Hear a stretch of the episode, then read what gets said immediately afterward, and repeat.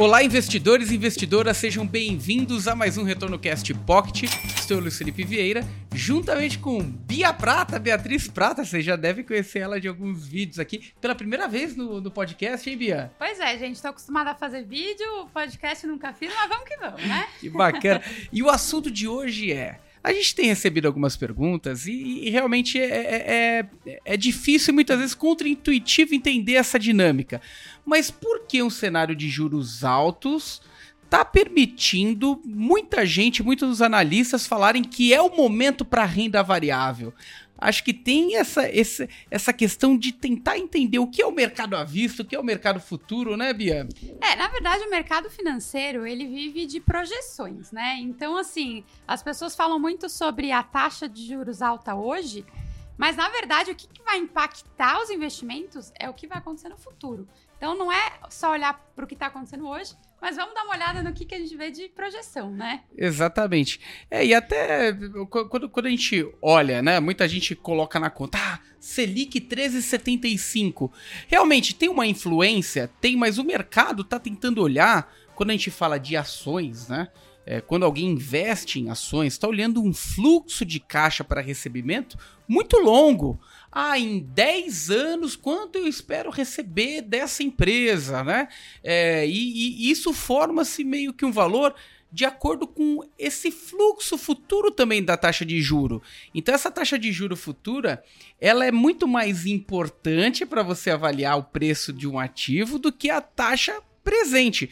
Porque vamos imaginar o seguinte, é, uma taxa de juro hoje de 13,75, vamos imaginar que essa taxa de juro persista por 5 anos. É um contexto diferente do que se essa taxa subir imediatamente para 15 e rapidamente ela voltar a cair e chegar em 8, 5.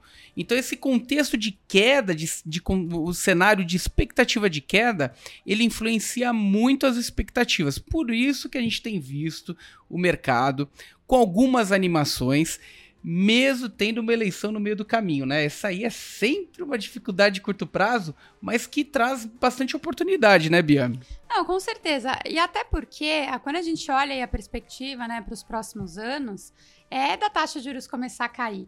Eu acho que, independente até do resultado da eleição, o que vai guiar isso é, já, já vem acontecendo, né? Não é algo que, ah, se for um lado ou outro, vai mudar completamente o cenário de juros. Então, a gente tá. A gente teve o terceiro mês consecutivo de deflação. Então, isso mostra que a inflação está bem controlada. Claro, a gente tem muito impacto dos combustíveis, é algo que a gente sabe que foi um pouco maquiado por tá, ter tirado... Uma injeção ali. de dinheiro ali, né? Pra... É, exatamente. Então até preocupa um pouco como que vai ser no que vem, a hora que é, isso voltar, né? Mas a princípio a gente está vendo uma inflação mais controlada, isso vem animando bastante o, o, mercado também.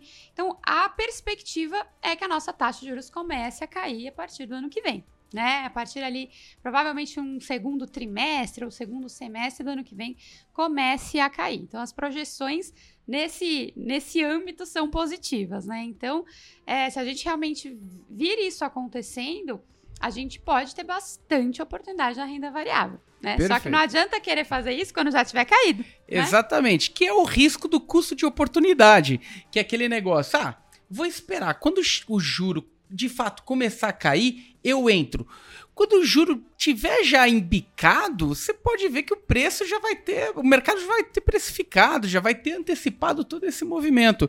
Aí você fica com aquele risco do custo de oportunidade, que lá atrás você tinha oportunidade de comprar um preço X, de repente o mercado já precificou porque tá visualizando essa queda de juro, quando você vai comprar esse preço já tá 2x. Você fala, opa, deveria ter comprado lá atrás. E tem uma outra questão, né? quando você vive o mercado, o presente ele é muito contra-intuitivo, né? É, e o passado é muito intuitivo, é muito fácil, né? Você identificar o que é uma alta, o que é uma baixa. Ah, deveria vender aqui quando atingir o pico. Quantos aqui não olharam ali antes da, da pandemia e falaram, ah, deveria ter vendido ali, né?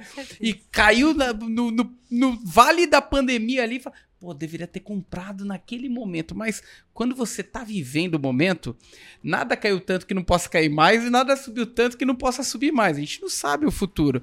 Então, é, é, ter esses desafios e, e essa.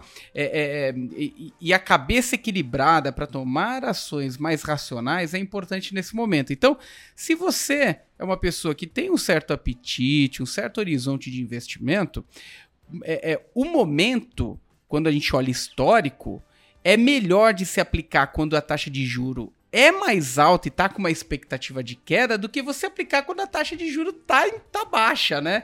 Então o momento realmente ele é interessante para quem tem apetite para isso, para quem tem perfil para isso, logicamente sempre colocando um horizonte de investimento ali é, de acordo com aquilo lá que você que você traçou ali no seu suitability, né, dentro da sua instituição é, é, que, de preferência aí para fazer os seus investimentos. Mas é importante olhar o momento, o que pode ser uma dificuldade para muitos enxergarem, pode ser uma oportunidade ali para aqueles que conseguem já identificar né, essa luz no fim, do túnel, né, Bia? É, e até porque a, a gente vê uma a taxa de juros caindo, isso significa que o Banco Central ele quer aquecer a economia, certo? Então, assim, a gente conseguiu controlar a inflação, não dei porque a taxa de juros ficar tão alta. E aí o Banco Central ele vai começar a baixar essa taxa de juros justamente para estimular e aquecer mais a economia. Então, uma economia mais aquecida tende a ser positivo para as empresas. O crédito vai ficar mais barato, as empresas vão conseguir investir mais nelas mesmas, é, elas conseguem emitir dívidas mais baratas, então isso influencia muito no crescimento da empresa, ela consegue se alavancar mais de forma mais barata, né?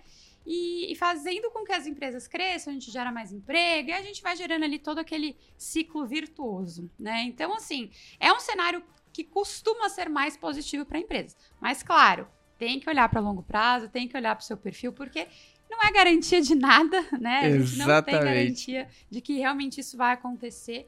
É, mas é aquilo que a gente falou. Se a gente tem uma perspectiva boa para o futuro, vamos já aproveitar. Não adianta depois, quando já subiu, você querer entrar, né? Perfeito. Não adianta se animar muito também, fazer aquela, aquela bagunça no portfólio, assumir riscos que não, não são necessários, né?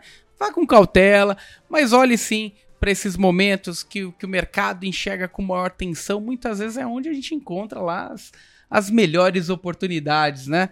E sempre cuidado ali no momento de você fazer as suas decisões. Procure um profissional do mercado, né? Aquele lá que vai te atender melhor, vai cuidar melhor de você, vai ter um entendimento melhor do mercado.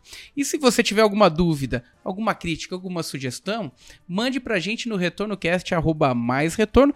E Bia, Obrigado pela participação. Eu que agradeço, foi um prazer, Luiz. Muito bom gravar com você. Obrigado. Um abraço, pessoal. Até a abraço. próxima. Tchau, tchau.